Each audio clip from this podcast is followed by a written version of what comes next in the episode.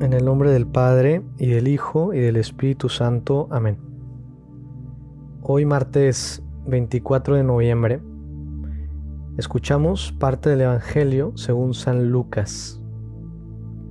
En aquel tiempo, cuando algunos ponderaban la solidez de la construcción del templo y la belleza de las ofrendas votivas que lo adornaban, Jesús dijo, Días vendrán en que no quedará piedra sobre piedra de todo esto que están admirando. Todo será destruido. Entonces le preguntaron, Maestro, ¿cuándo va a ocurrir esto y cuál será la señal de que ya está a punto de suceder? Él le respondió, Cuídense de que nadie los engañe, porque muchos vendrán usurpando mi nombre y dirán, Yo soy el Mesías. El tiempo ha llegado.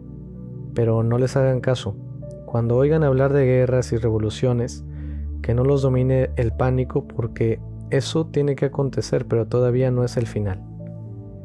Luego les dijo, se levantará una nación contra otra y un reino contra otro. En diferentes lugares habrá grandes terremotos, epidemias y hambre, y aparecerán en el cielo señales prodigiosas y terribles.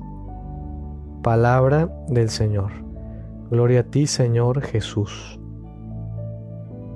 Hemos escuchado parte del Evangelio que escribe Lucas y nos comparte pues el tema del, del fin de la historia, de eso que normalmente llamamos fin del mundo y que para algunos puede pues, ser un tema de, de mucho miedo, de mucha expectativa, pero llena como de nervio, ¿no?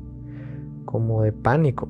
Y precisamente aquí Jesús nos hace ver pues que no hay que dejarnos dominar por el pánico ante esta realidad del fin de la historia, sino como nos decía en el Evangelio del domingo anterior, que lo importante es vivir cada día la misericordia.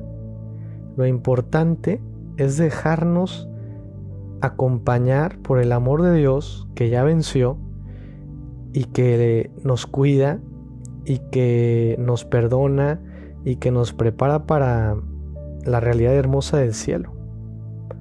Obviamente, pues este tema puede generar ese nerviosismo, ese cierto miedo, pero ojalá que hoy hagamos ese paso del miedo a la confianza que da el amor de Dios que nos cuida, que nos acompaña y que nos prepara para el cielo.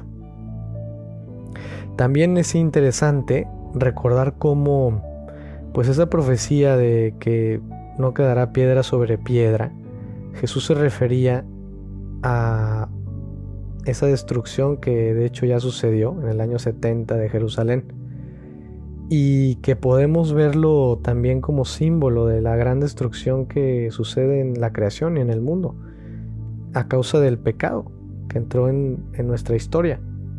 Y por tanto la desgracia pues ya, ya sucede, ¿no?